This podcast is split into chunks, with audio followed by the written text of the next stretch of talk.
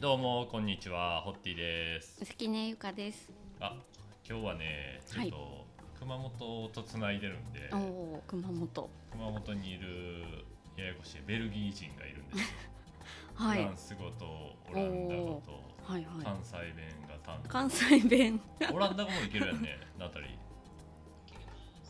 そうそう いけるナタリーとつないでますよろしくお願いしますお願いします。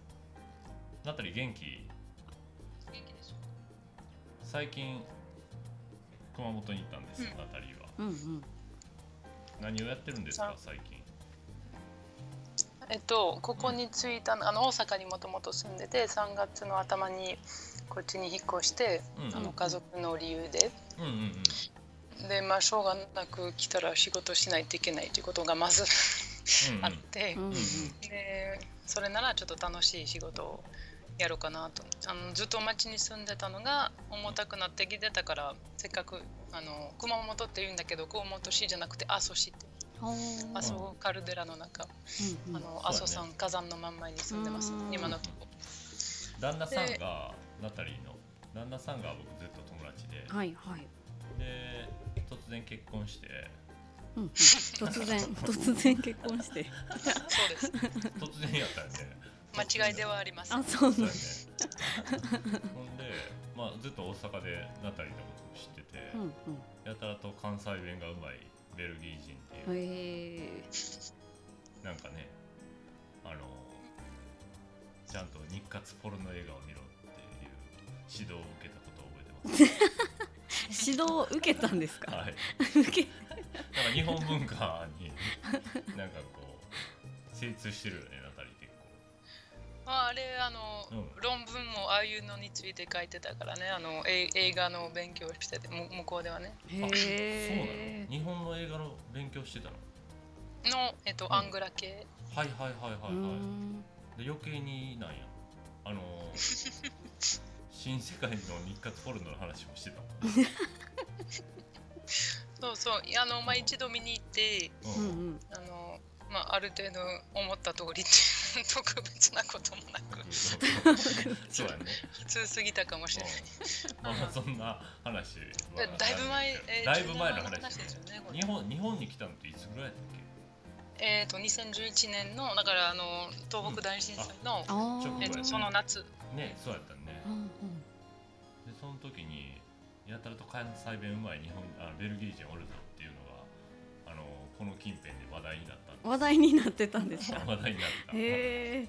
ならナタリーがある日うちのサロンに来て、はいはい。サロンになってるキュウリをキュウリを。取ってはい。食べてたのが印象的 覚えてる？覚えてる？ナタリーめっちゃ覚えてますよね。ね私あのそれより、えっと、うん作られてるワインがめちゃめちゃ気になっててお酒は飲まないんだけど、あのあの、うん、そのプロジェクトがずっと、あそうやね。なんで？どうして？なあの、うん、why わーいすごくあのサロンの。色にすごく興味津々やったね。うん。サロンのテラスでブドウを育ててるやん、はいはい。今ああ、もぶどう、うん。はい、ありますね。あれ大伸びてます。阪の柏原のワイナリーと一緒にやってるんやけど。え、そうなんですか？そうなんですそうなんであ そういうのあるんです、ね。そういう話をしててなナタリーそうそうそう。とさでその時から結構ナタリーは田舎田舎。うんうん、うん、日本の田舎に暮らしたい暮らしたいって言ってて。でもえ9年ぐらい大阪におったわけやんね。ずっと。そうです。はい。ー、うん、でなんか何年か前からさ岡山に行ったりとかしてなかったっけ？あそういえお岡山は一応あのーうん。まああのーまあその突然結婚する前からの話なんだけど、うえっ、と備前市っていうとこんうん。うん備前焼のうん町に、うん、に家は一応買ってて、そうやね。ボロ古民家なんだけど、あのうんその田舎の感じとその庭につられて買っちゃって、うん。でまあ直すつもりだったんですけど、まあ、今のライフプランで一旦保留保留されてます。うんあでまあ最近子供も生まれて、ーはいはい、でうん。大阪をちょっとあの旦那の家族がいる熊本にで大阪から最近移動したんですよね、うん、うんそうです。どうどうですか？なんで、熊本？うん、日本の地方ってさどうどう見えてるの？ナタリーからする日本のなんて？と地方田舎？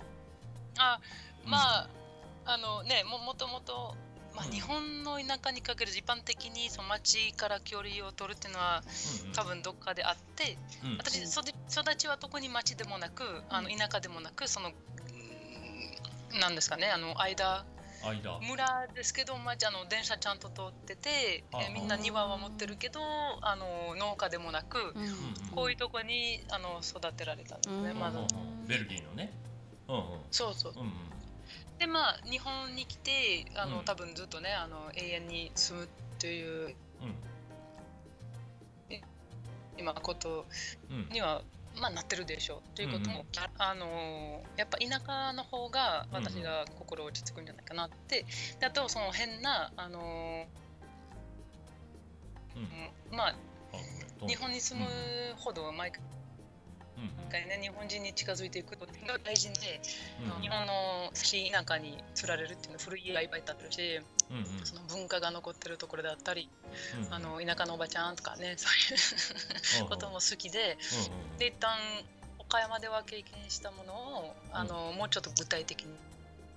今はもう24時間うん田舎なんでもともと大阪と岡山行ったり来たりしててそんなにねあの味わいとか深くはいけなかったんですけど、うんうん。今こっち来て確かにあの特に阿蘇？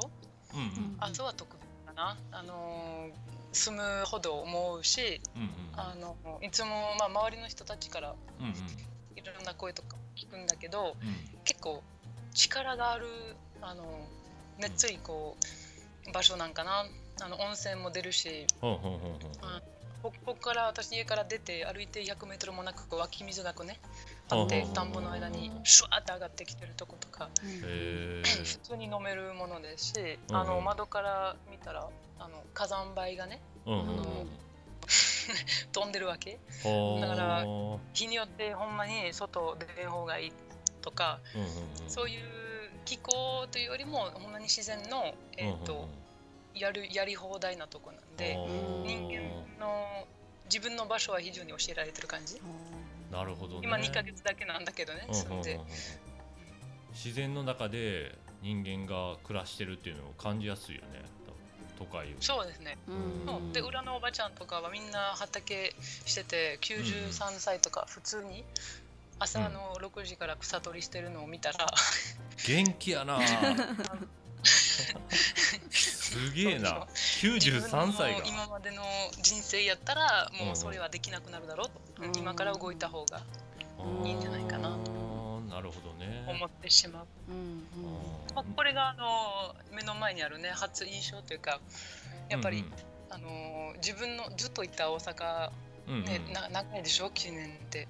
うん長い。私には長い。あの飽き性を持ってる人間なんで。うん。うんうんうん長いんです。長く感じる。であの大阪は大好きやし飽きてはないんだけど、うんうん。やっぱねあの変え変わってこう別のところに住んでうんうんいろいろいいいいこともあの、うんうん。新しいこと、うんうんうん。あの体にも脳みそにもすごく気持ちいいし、うんで今はその田舎の力をブワーンってこうあの吸えるような場所。風がすごいしあそってもう本当に飛び上がる感じが、うん、エネルギーが素晴らしい、へあれが本当に今き気持ちよく。ストレスもあんまないでしょ。だってうん。コロナであんま仕事もできないし、大阪だとね。大阪もねあの、うん。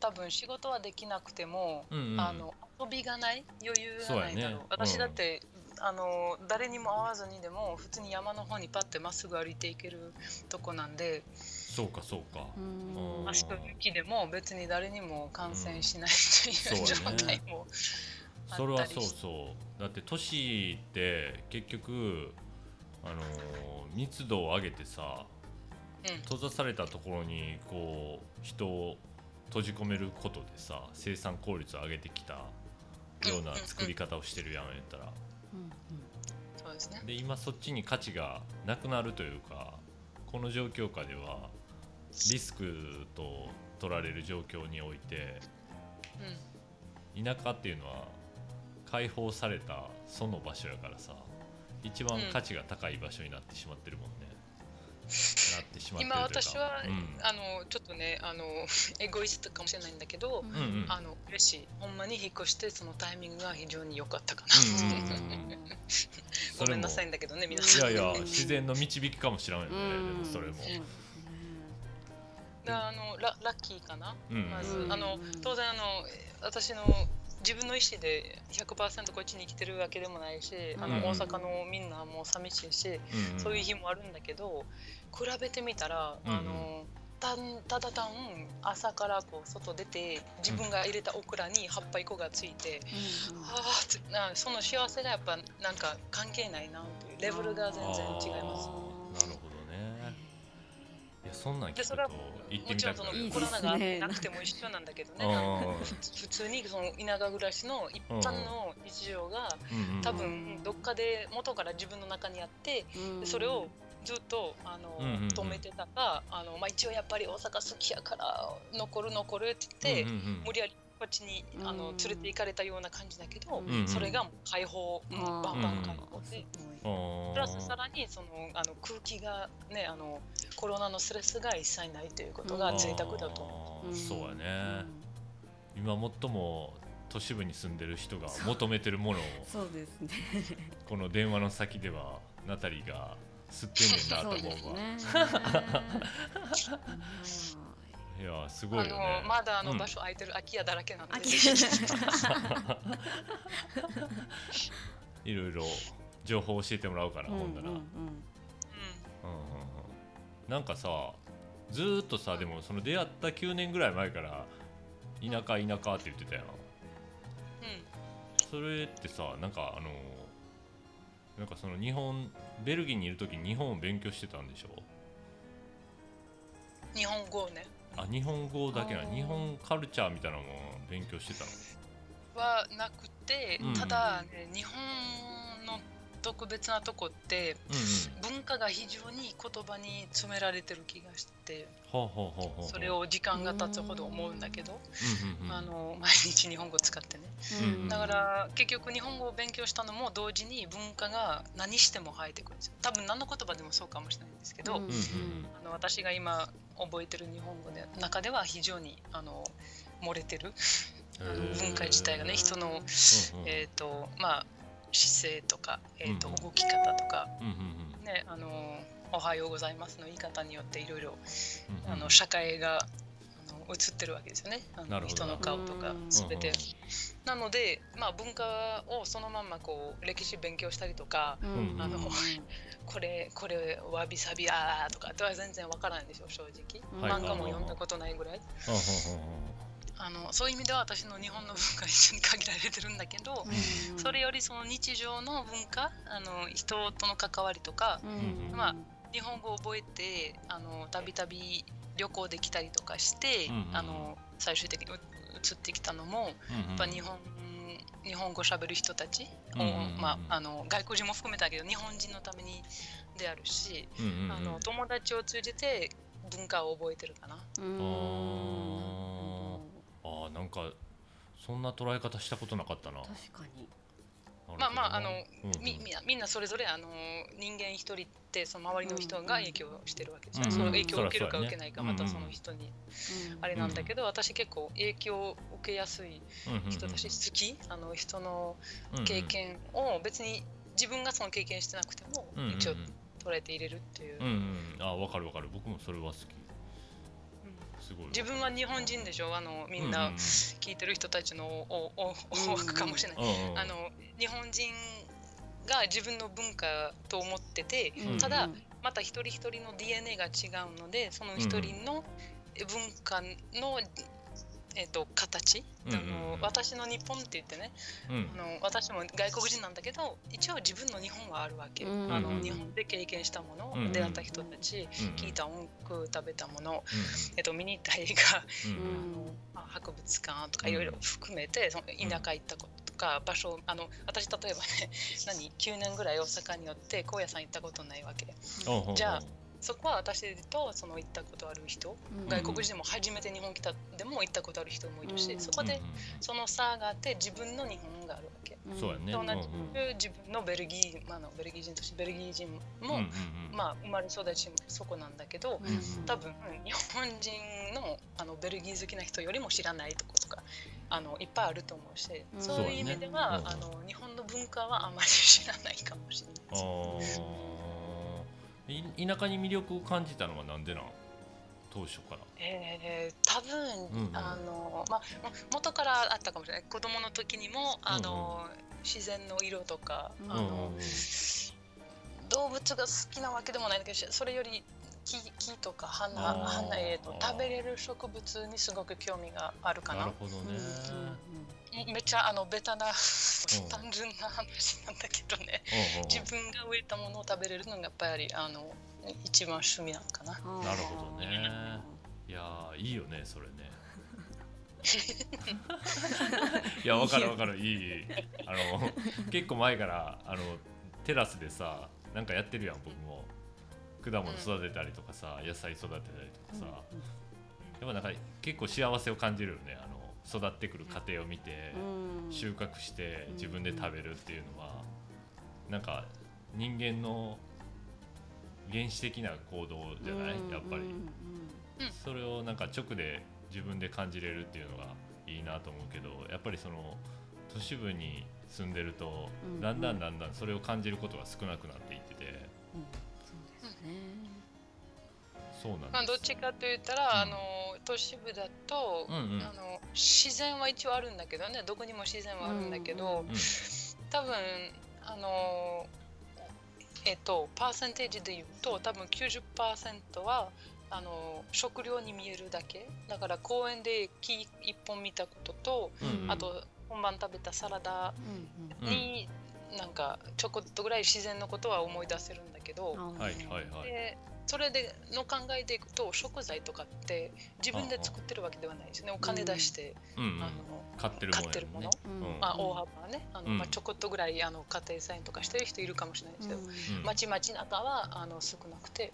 うんうん。でそういう意味では、えー、とその食材との関係が全然違うと思う。うんうんうんうんうん。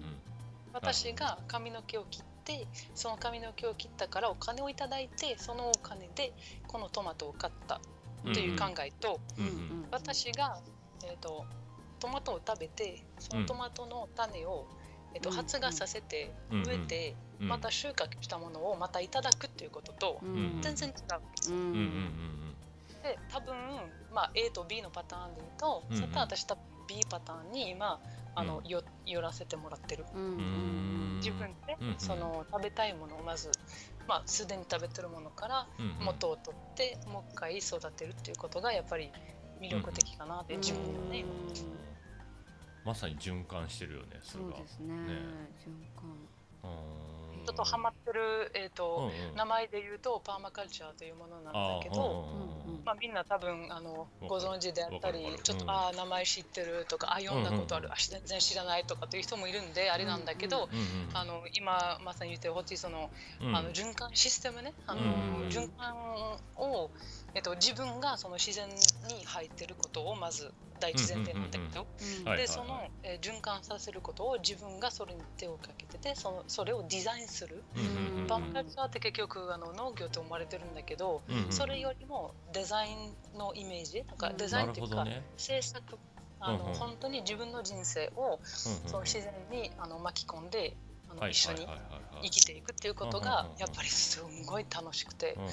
であのまあその自然だけとかあんた何トマトだけ植えてどうすんねんっていう話なんだけど、うんうんうん。別にそれに限らずテクノロジーに巻き込んで、うんうん。えー、と自分のあのもともと、まあ、別でしてた仕事例えばうんうんうんうん。髪の毛のであれば髪の毛も切ってるんだけど、うんそれが一つの大きい輪あの何輪の中に入っててそれで私は生きてるっていうことうんうんうんうんのを前提であの人生を作るっていうことが、うんうんうん。さ最近のははまり。わかるわかる。僕も最近それにそれを深く考え始めてるから。うん。で特にナタリーが今回行ったやんか熊本に。うん。でいろいろこれからも今後もいろんな話をしてさちょっといろいろやりたいことあるからさ一緒にやってくれへんかなと思って思ってんねんけど。ぜひぜひ。まあ、あのでパーマカルチャーはまさに今、うんあのそのえこの今の質問と答えのことだと思うんですよね。だから、うんうんうんあの社会も含めて、あ、あの朝ちゃんが起きちゃった。あ起きちゃったあー赤ちゃん起きちゃっいいよねこういうのもあってちょっとごめん、多分声出さないで今寝起きやから。えっと、うんうんでもパソコンは触っちゃう。ちょっと待って、頭される。はい、ギャブル。ママはベネセクター。あ、でもマイクは。マイクえー、そうね、あのみんなの声聞こえてないから変な顔してるんだけど。なるほどなるほどそうか、えうんうん。ー何、うん、そのなんか循環をするっていうのはあの自然との、うんうん。えー、と周りの人間との、うんということと、だから人は自然の中に入ってるから自然とあの一緒に一緒の循環に入ってるっていうんやったら、うん。みんなともその世界のみんなが入ってるっていうことを前提に持っていて、うん。うんだから誰かと一緒にプロジェクトやりたいとか、そういう質問とかしてみたいとかっていうのは遠慮なく、コミュニケーションコミュニティが、うん。あの生まれるわけ、それがすごくよくて、うん。あのネネットワークという言葉はよう使われるでしょ、あの 3G4G と人のネットワークとか、うんがりっていうことはね、うん。あの直訳してもいいし。ただそれよりもコミュニティうんうん。うんとコミュニケーションで受け取った方がそうやね。ネットワークってこう信号を通してポッポポって前進んでいくっていうイメージだけなんだけど、あと広がるっていうことなんだけど、もうすでにあるものも使ってこう、うんうん。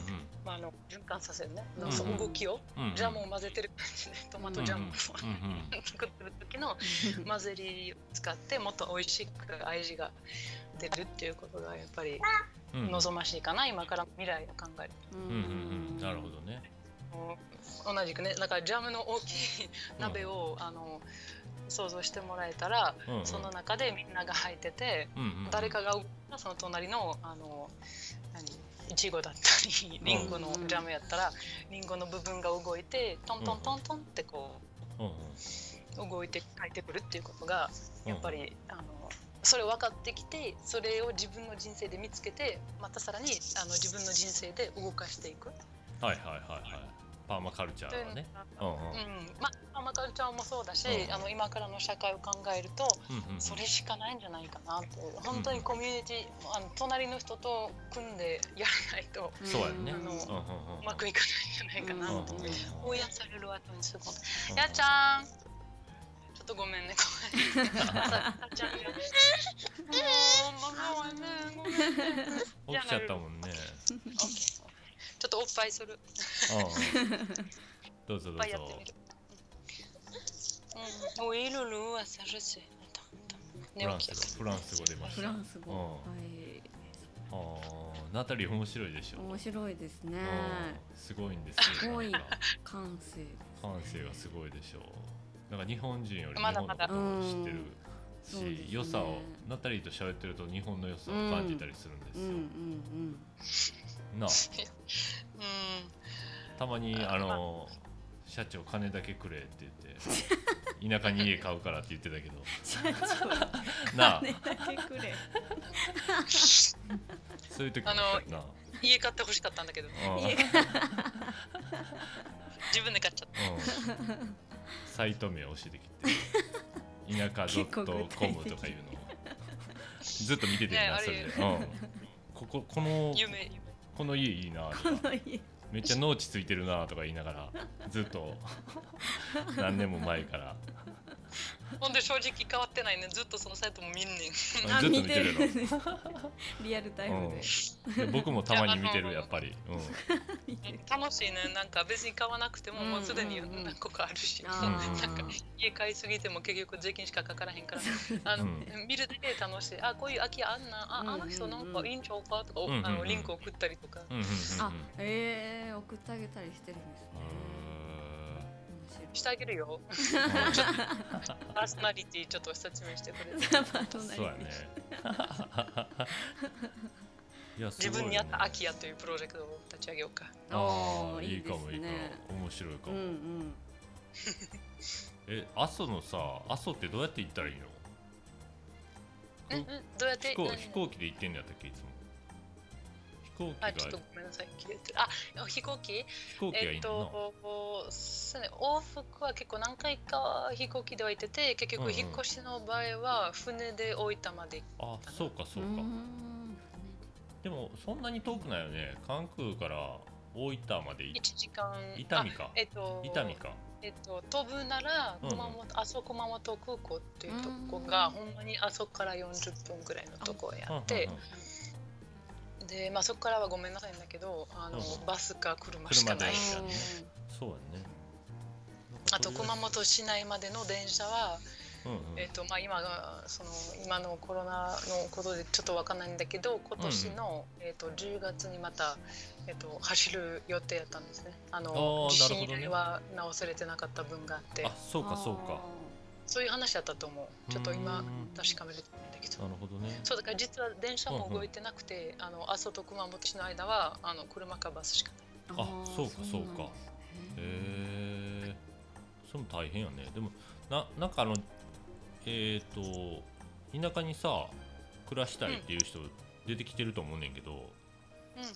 移住したいっていうので行政となんかこうタッグ組んでいいなんかプロジェクトみたいなのを立ち上げたらなんかうん相当優遇されたなんか移住計画をできるわけやんね。うんできるできる。ちゅうか、うんうん。すでにあの行政の方にはあるものですよね。私今、うんうん。実はあの仕事を今始まるのも、うんうん。そういったプロジェクトうんうん。に参加することになってて、うんうんうん。そうだからまああのまだない場所は多分ありますし、うん日本国内って今ね空き家がどんどん増えてるから何の町行っても空いてるとこがあったりして、うんただ確かに移住するっていうのは非常にまず勇気がいる。うんうんうん。私も結局家買って移住してないわけですよね。だから家のことで今こっちに来てうん別の家を借りることになるけどうんうんうん。だから移住したいという人たちはまず勇気とうんうん。その場所全く知らないままでポンって行くっていうのはすごいんですよ。そうやね。そこでそこの町か村か県うん。うん。うんの程度まあ国の程度でもう何とかしないと多分もう腐っていく家ばっかりになるんだよね。あの農地も含めて今家言うてるけどあのもう農家できない。みんながね年取ってやっぱりうんうん。機材を動かしたりとか、うんうん。手でやってる人たちまだいるし、そうやね。もう自分の農地ほったらかしになってやらや誰かやらないやらないかっていう声ばっかり聞けるし、うんうんうん。だからプロジェクトは本当に何でもありやと思うね。おー。やっぱりさ岡山にさ家買ってさうん、なかなか移住できへんかったやんかやったら。それそうそうそはうそう。そう。だから仕事が見つかりにくいとかそういう問題があったの？うん、仕事は特に探してもなかったんだけど、うんうん。まあ、大阪から離れにくいっていうのは、まあ、一番大きなポイントかもしれないのとうんその家を 買っちゃった段階でお金全部なくなってリフォームする、うんうんあ予算がついた。かうんうん。うん。多分リフォームできてたらまあまあ,、うんうん。あのゆくゆくは移住してたと。思うーんなるほどね。まあそうやね。みんなやっぱり変化がやっぱり怖い怖いというか、ななんかな何もないのに見ず知らずの土地にいきなり行こうってなかなか難しいもんね。う、うん、うん。難しいしだからこそ今は、あのまあ、場所うんうん。場所によって全部違うんだけど、うんうん。えっ、とまあ私私今阿蘇にいるんだけど実は仕事するのが、その隣の町の南小国っていうとこ。うんうんうんうん。なんかで黒川温南小国泉の近く町では結構そういうあの、うん。力入れてるところ、うんうん。移住とか、うんあのうんまあ、U ターンも含めて、うんうん。あのやっぱ人が少なすぎて今4000ちょっとかな。あのあ人口がねへー4000人ぐらい間違ってたらすいませんだけど、うん。4000人ぐらいのとこなんで、あのもうで今から当然高齢あのの方が多くて、うん。あの未来を考えるならもう人が来ないと、うん普通にあのドライしていくんですよね。この街がもう吸ってうんうんうん。なるほどね、透けてくるから、うんうん。そういうまあえっと、私がそのプロジェクトに参加してる中で、うんうんの方とも会えてきて、非常に前向きの人なのでちょっとぐらいあのね行政の方は結構そういう人がいないと確かに何も起こらないし、なるほどでそれほんまああのそういうの聞こえててもあれなんだけど、やってほしい。もううんうん。何しても空き家を見るとちょっと心がふんってなるとこがあったりして、なるほどね。やっぱり住んでみてその辺うろちょろするわけやんか言ったら、うんほんなら空き家とかその工作放置機っていう放棄地っていうの、うんうんうん。ああいうのはやっぱめっちゃあるの？だよね、うん、数えれないぐらい。ある。うん。あーやっぱそれ問題やね。なるほまどな。あ、ただ、うんうんうん。あのまあ例えばアストシの場合はねあのちゃんとそういう登録できる、うんうん。空き家バンクっていううんうん。ほぼ何の町にもあるで。うん。あそうただ登録しないっていうことが多いんですねなるほどね。そのままほったらかしになぜならされてるってこと？